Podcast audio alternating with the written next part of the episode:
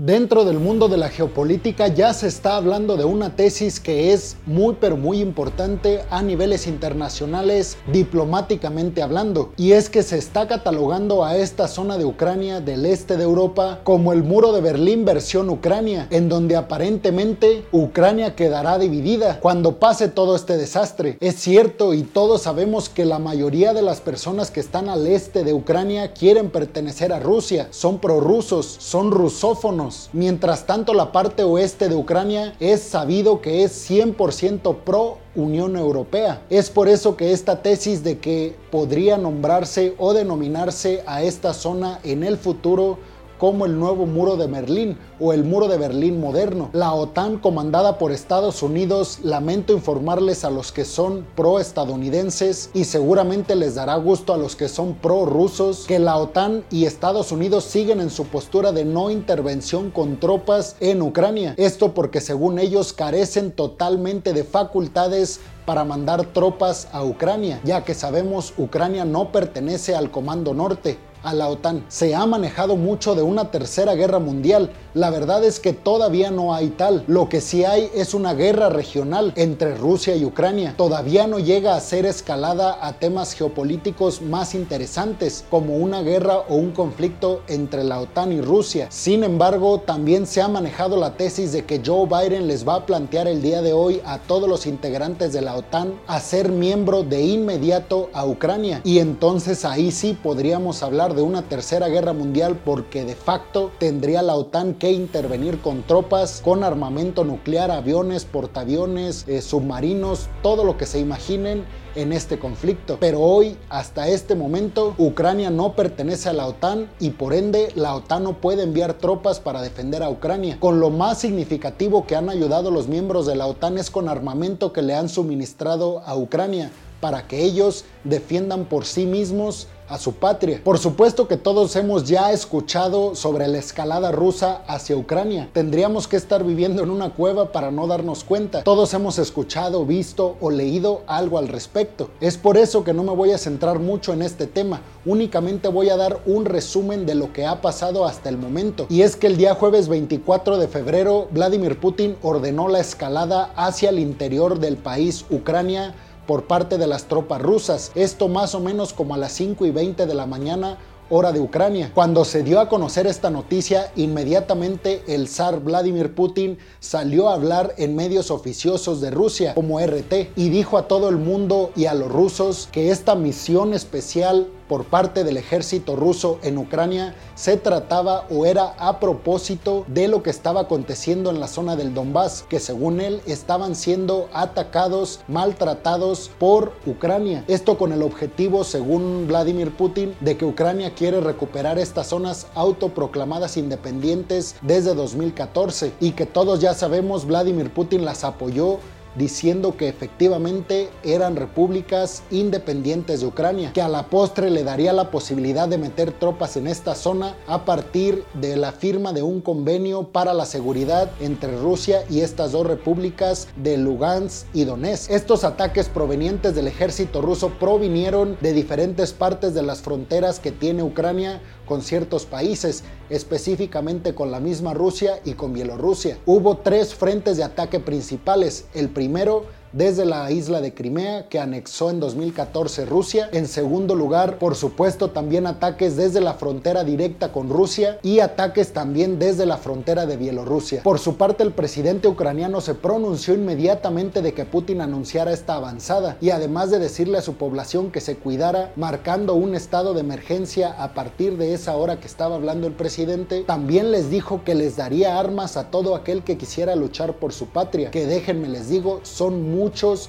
los ucranianos que están ahora luchando sin tener ninguna experiencia militar contra los rusos, únicamente por defender a su patria. A partir de esto han sufrido innumerables multitudes que están intentando obtener artículos de primera necesidad, además de que están tratando de huir del país por vía terrestre, ya que recordemos todo el espacio aéreo está completamente cerrado. Además de esto, las personas se han conglomerado en establecimientos públicos y en cajeros para tratar de tomar efectivo. Y por último, y lo que sabemos de las declaraciones de los dos presidentes, Zelensky, el presidente de Ucrania, repito, hizo un llamamiento a la población rusa y dijo que por favor se pusieran en el lugar de los ucranianos y que vieran las acciones que está haciendo su ejército y su presidente en un territorio que claramente no es el de ellos. Y mientras Zelensky hacía estas declaraciones, Vladimir Putin afirmaba que no le habían dejado ninguna opción y que esto se está llevando a cabo únicamente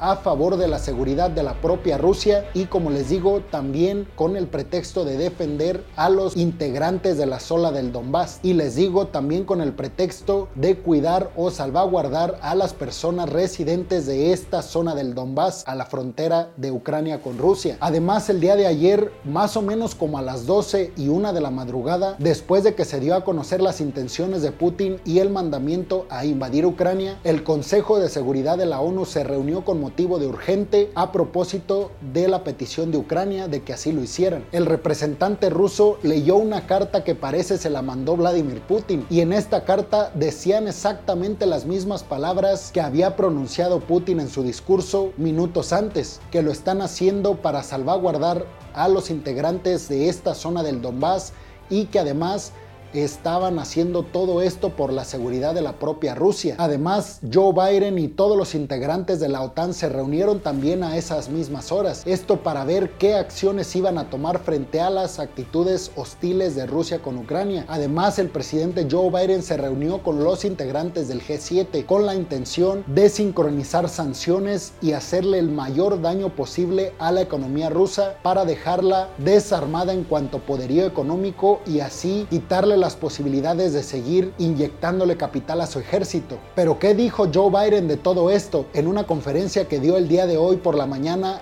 desde Washington, desde la Casa Blanca? Primero que nada, condenó las acciones de Rusia. Después afirmó que la OTAN no va a intervenir, al menos por el momento, con tropas en Ucrania. Repito, porque Ucrania no forma parte de este consejo o de este tratado norte. Nadie le preguntó de los que estaban ahí a Biden si estaban pensando en integrar de inmediato a Ucrania, pero según yo me he informado con politólogos y geopolitólogos internacionales, se está considerando esta posibilidad. Y ahí sí, como ya les dije al principio del video, podrían mandar tropas de inmediato para defender a Kiev. Por supuesto que Joe Biden dijo que ya había alertado a la humanidad sobre todas estas acciones que iba a realizar Rusia. Sin embargo, dijo que todos lo tacharon de que Estados Unidos estaba formando un complot contra Rusia desde Occidente y dijo, espero que ya les haya quedado claro las intenciones que tiene Rusia con Ucrania y con volver a formar el imperio de la URSS. También dijo que Putin eligió la guerra y que por ende a él y a Rusia los van a condenar desde Occidente, haciendo referencia más que nada a las sanciones económicas, que es la única arma en la que sí puede intervenir Occidente y todos los miembros de la OTAN. Y dijo que los principales puntos de estas sanciones iban a ser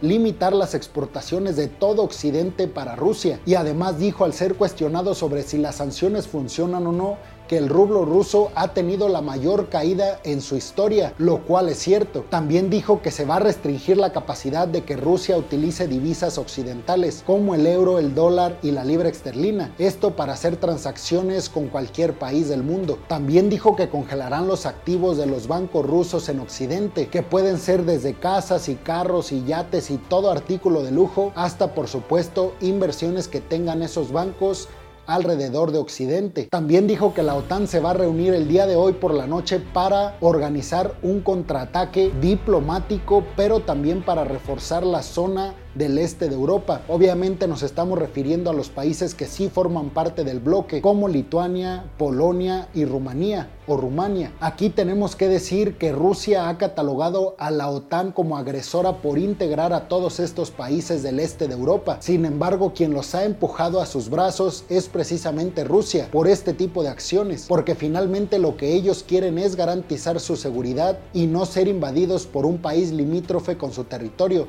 en este caso Rusia y más con las intenciones de Vladimir Putin y este discurso nacionalista que tiene para regresar a lo que fue el gran imperio ruso con la URSS. Dijo también que Rusia no tiene ninguna razón para estar llevando a cabo todas estas acciones, sin embargo las está realizando y por supuesto afirmó que estas acciones de sanciones frente a Rusia por parte de Occidente la van a debilitar y mucho, lo cual es medianamente cierto. Y le preguntaron sobre esta posible reunión que estaba mediando u organizando Macron, el presidente de Francia, para que se llevara a cabo, les digo, esta reunión entre Joe Biden y Vladimir Putin. Y Joe Biden contestó categóricamente que no se va a reunir y que no tiene ninguna intención de cruzar diálogo con Vladimir Putin. Ya les había dicho también que Anthony Blinken y Sergei Lavrov, secretarios de estados de estos dos países, habían cancelado su reunión. Y esto les repito que es muy peligroso porque diplomáticamente cuando se cierran canales de comunicación puede haber malos entendidos y desatarse sin que se quiera una tercera guerra mundial. ¿Y cuál es lo más destacado hasta el momento? Rusia ha anunciado que ya controla la planta nuclear en Chernóbil y también toda esta zona. Muy importante, les digo, con este sentimiento nacionalista de Putin para lo que fue la antigua URSS. Además, tomaron un aeropuerto muy cercano a Kiev, la capital de Ucrania, lo que le permitirá tomar acciones rápidamente para atacar a la capital de Ucrania. Por supuesto que esta información seguirá actualizándose con el paso de las horas, pero hasta el momento que estoy grabando grabando este video el día jueves 24 de febrero. Esta es la información que tenemos comprobada y seguiremos informando sobre cualquier situación al respecto. Muchas gracias por ver este video peregrinos, nos vemos en la próxima, no olviden dejar un comentario, su opinión es muy valiosa, créanme que cualquier comentario lo voy a leer, no olviden dejar su like o su dislike si no les gustó este video, si lo están viendo este video en YouTube, por favor regálenme una suscripción. Y eh, si lo están viendo en otra plataforma pues les agradecería mucho que pudieran para poder llegar a más personas y que puedan disfrutar de estos videos. Nos vemos en el próximo video peregrinos. Hasta luego.